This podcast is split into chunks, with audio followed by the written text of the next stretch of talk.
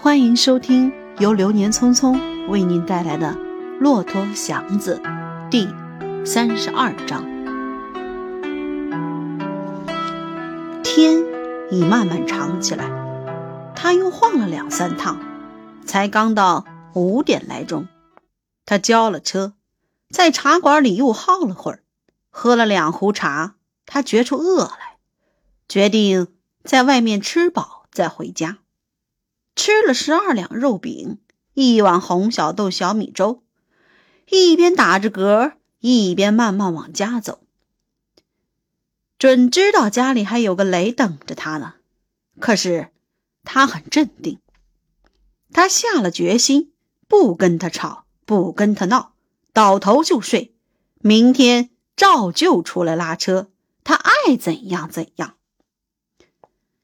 一进屋门虎妞在外间屋里坐着呢，看了他一眼，脸沉的要滴下水来。祥子打算和和稀泥，把脸一拉，招呼他一声，可是他不惯做这种事，他低着头走进屋里去。他一声没响，小屋里静得像个深山古洞似的。院中街坊的咳嗽、说话。小孩子哭都听得极真，又像是极远，正似在山上听到远处的声音。俩人谁也不肯先说话，闭着嘴先躺下了，像一对永不出声的大龟似的。睡醒一觉，虎妞说了话，语音带出半恼半笑的意思：“你干什么去了？”走了一整天，拉车去了。他似睡似醒的说，嗓子里仿佛堵着点什么。哟，不出臭汗去，心里痒痒。你个贱骨头！我给你炒下的菜，你不回来吃，绕世界胡塞去舒服。你别把我招翻了。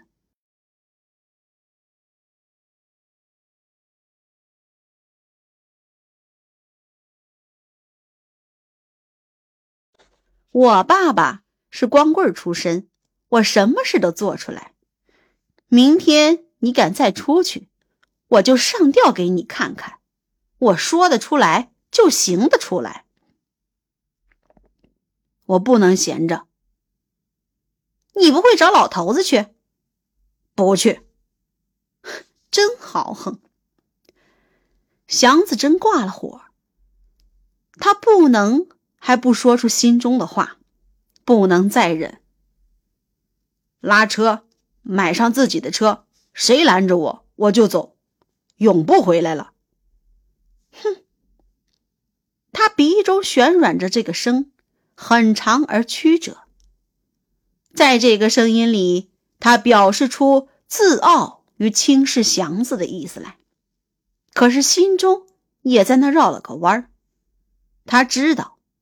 祥子是个虽然老实硬汉，硬汉的话是像不说着玩的，好容易捉到他，不能随便的放手。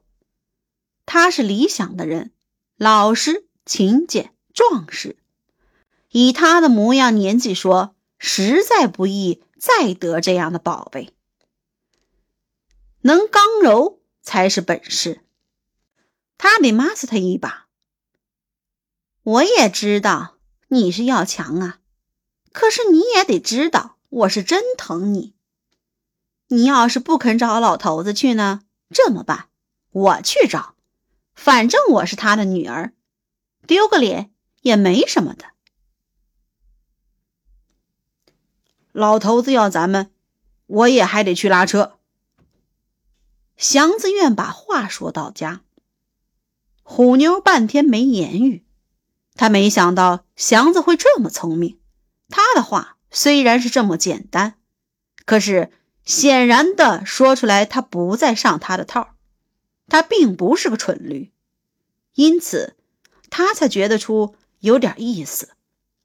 他颇得用点心思，才能拢得住这个急了也会撂蹶子的大人，或是大东西。他不能太逼紧了，找这么个大东西不是件很容易的事儿。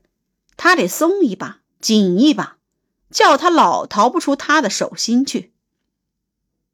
好吧，你爱拉车，我也无法。你得起誓，不能去拉包车，天天得回来。你瞧，我要是一天看不见你，我心里就发慌。答应我，你天天晚上准早早的回来。祥子想起白天高个子的话，睁着眼看着黑暗，看见了一群拉车的、做小买卖的、卖苦力的，腰背塌不下去，拉拉着腿。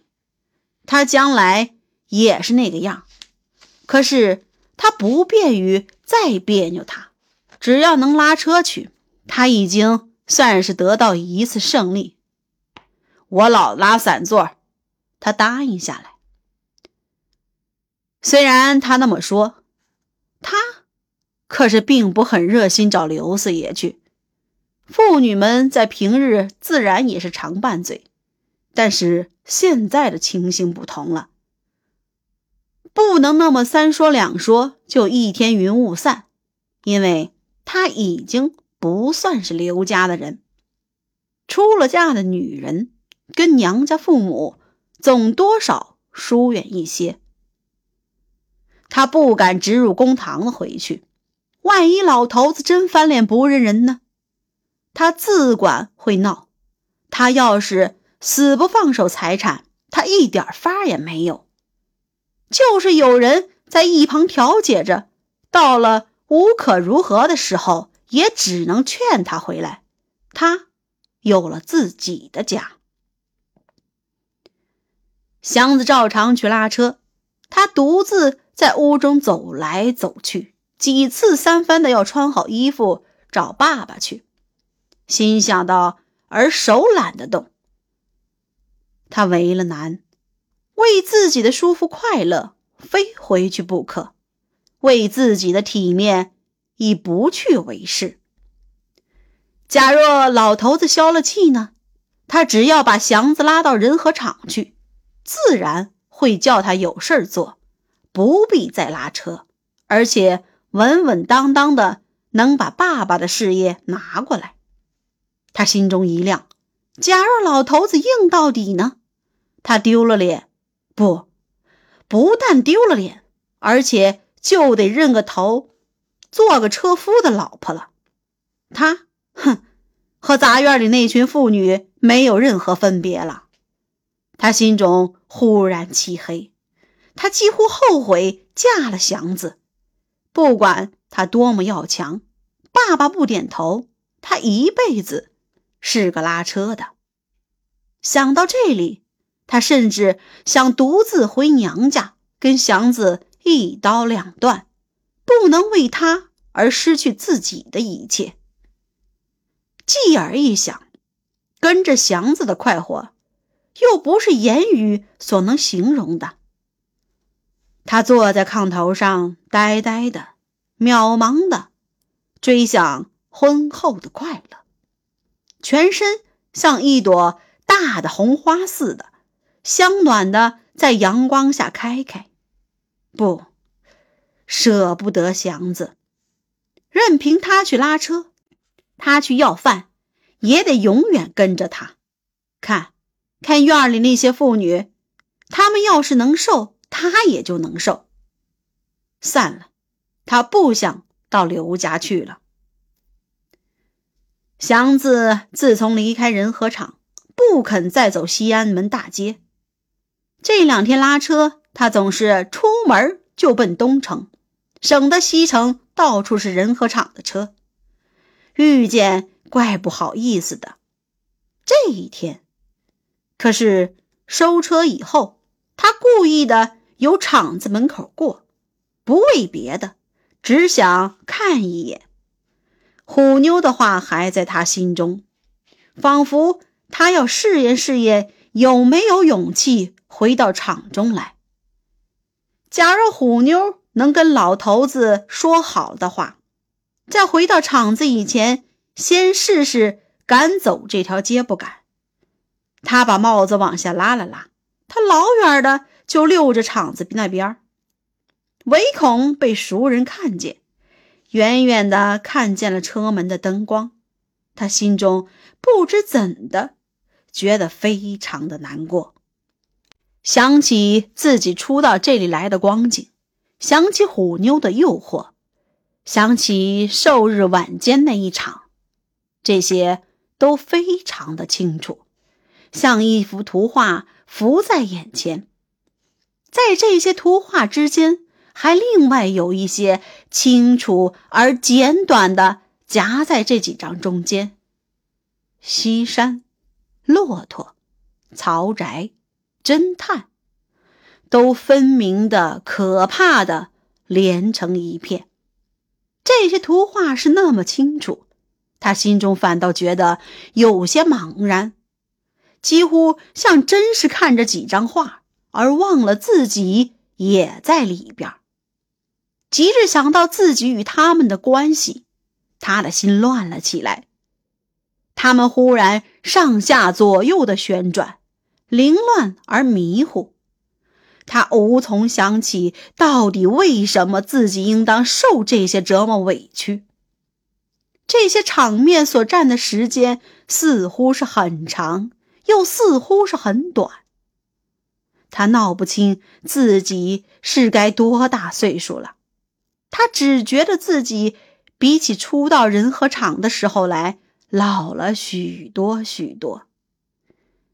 那时候他满心都是希望，现在一肚子都是忧虑，不明白是为什么。